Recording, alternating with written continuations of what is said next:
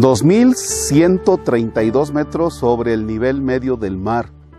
Es una comunidad, el nicho.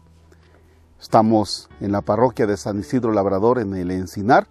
Detrás de mí se encuentra lo que tanto les he dicho en otros videos, la piedra del águila, pero nada más que está al fondo. ¿sí? Aquí ustedes van a seguir contemplando las nubes que pasan y pasan. Vamos a hacernos ayudar para nuestra meditación del Evangelio de nuestro Señor Jesucristo en este sábado 19 de diciembre y es el texto de San Lucas capítulo 1 versículos del 5 al 25. En el nombre del Padre y del Hijo y del Espíritu Santo. Hubo en tiempo de Herodes, rey de Judea, un sacerdote llamado Zacarías del grupo de Abías, casado con una mujer descendiente de Aarón llamada Isabel. Ambos eran justos a los ojos de Dios, pues vivían irreprochablemente cumpliendo los mandamientos y disposiciones del Señor, pero no tenían hijos porque Isabel era estéril y los dos de avanzada edad. Un día en que le correspondía a su grupo desempeñar ante Dios los oficios sacerdotales, le tocó a Zacarías, según la costumbre de los sacerdotes, entrar en el santuario del Señor para ofrecer el incienso, mientras todo el pueblo estaba fuera en oración a la hora de la incensación. Se le apareció entonces un ángel del Señor de pie a la derecha del altar del incienso. Al verlo, Zacarías se sobresaltó y un gran temor se apoderó de él. Pero el ángel le dijo, No temas, Zacarías, porque tu súplica ha sido escuchada. Isabel, tu mujer, te dará un hijo, a quien le pondrás el nombre de Juan. Tú te llenarás de alegría y regocijo, y otros muchos se alegrarán también de su nacimiento, pues él será grande a los ojos del Señor. No beberá vino ni licor y estará lleno del Espíritu Santo, ya desde el seno de su madre. Convertirá a muchos israelitas al Señor, irá delante del Señor con el espíritu y el poder de Elías para convertir los corazones de los padres hacia sus hijos, dar a los rebeldes la cordura de los justos y prepararle así al Señor un pueblo dispuesto a recibirlo. Pero Zacarías replicó, ¿cómo podré estar seguro de esto?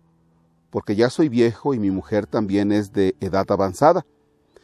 El ángel le contestó, yo soy Gabriel, el que asiste delante de Dios He sido enviado para hablar contigo y darte esta buena noticia. Ahora tú te quedarás mudo y no podrás hablar hasta el día en que todo esto suceda por no haber creído en mis palabras, que se cumplirán a su debido tiempo. Mientras tanto, el pueblo estaba aguardando a Zacarías y se extrañaba de que tardara tanto en el santuario. Al salir no pudo hablar, y en esto conocieron que había tenido una visión en el santuario. Entonces trató de hacerse entender por señas y permaneció mudo.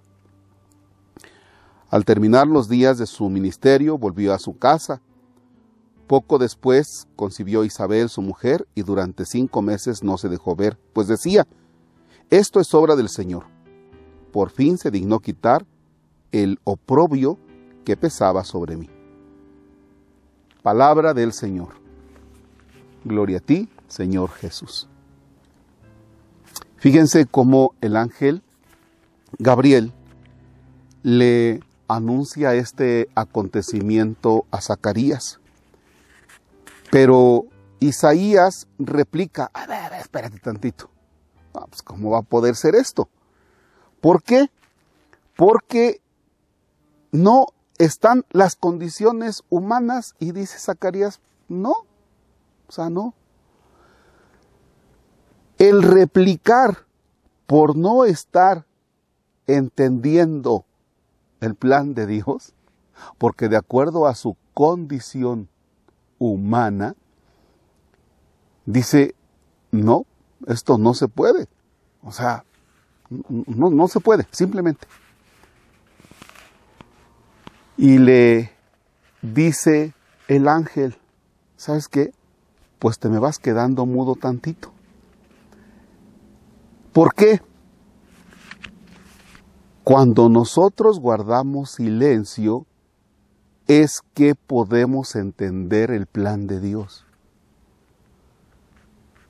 Los papás saben muy bien que cuando le están explicando algo a un chiquitillo, a un joven, y dice, pero no, es que eso no es justo, porque, a ver, mira, y entonces comienza ese pleito y el chamaco comienza a poner sus argumentos. Y ya papá o mamá un poquito cansado le dice, a ver, a ver, espérate, aplájate, cállate, escúchame. Para que le pueda explicar con manzanitas, para que le pueda extender todo el plan, para que le abra el panorama. Fíjense que en el mundo de hoy tenemos muchos ruidos, ruidos exteriores que entran por acá, por los oídos.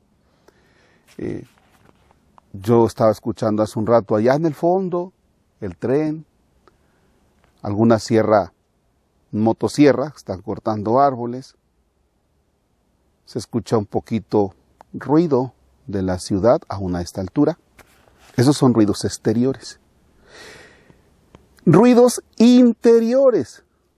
Yo, Marcos, en este momento tengo un ruido interior. Bueno, son varios. Ya poniéndome así como que en silencio, son varios. ¿Cuáles? Un proyecto que no ha salido, que está atorado. Otros dos proyectos que están atorados. Eh, ¿Qué más? Tengo la agenda de esta tarde muy saturada, mañana también, y esos ruidos no te permiten entrar en ese diálogo con Dios. Si a esto nosotros le echamos toda la palabrería que está en mí, entonces ya tengo varias cosas en contra. El tren, el ruido de los carros, los ruidos interiores y la palabrería que no me permiten sentarme, pensar, discernir. Sentarme, pensar, desmenuzar, actuar. Por eso, por eso el ángel le dice a Zacarías, a ver, cálmate, tranquilo. Vas a tener un tiempo de meditación para que puedas digerir, masticar, lo que Dios quiere de ti. Traemos demasiados ruidos en estos días. La posada, la preposada, que si va a haber cena, que si no va a haber cena. Oye, espérate, ponte a pensar un poquito en tu vida. Regálate un momento de silencio. Esta mañana yo he dejado las actividades de la parroquia para venir a grabar este y otros videos aquí, en el monte donde hay más silencio, donde hay más silencio, porque necesitamos esos silencios. Fíjense que en la oración a veces se nos dice, pídele a Dios. No, mijo, ¿sabes qué? No pidas. Guarda silencio ante el misterio de Dios. A este lugar, que es una vereda, a este lugar tengo el gran deseo de venir en unos días allá de las 8 o 9 de la noche, acompañado desde luego con algunas personas de aquí de la comunidad. ¿Para qué? Pues para estar aquí, un momento de oración, de reflexión, contemplar las estrellas, porque necesitamos esos momentos de oración. Los voy a dejar ahora con la imagen de Jesús. Los voy a dejar con una imagen de la piedra del águila dale la bendición y quédate en silencio tantito. La bendición del Padre, del Hijo y del Espíritu Santo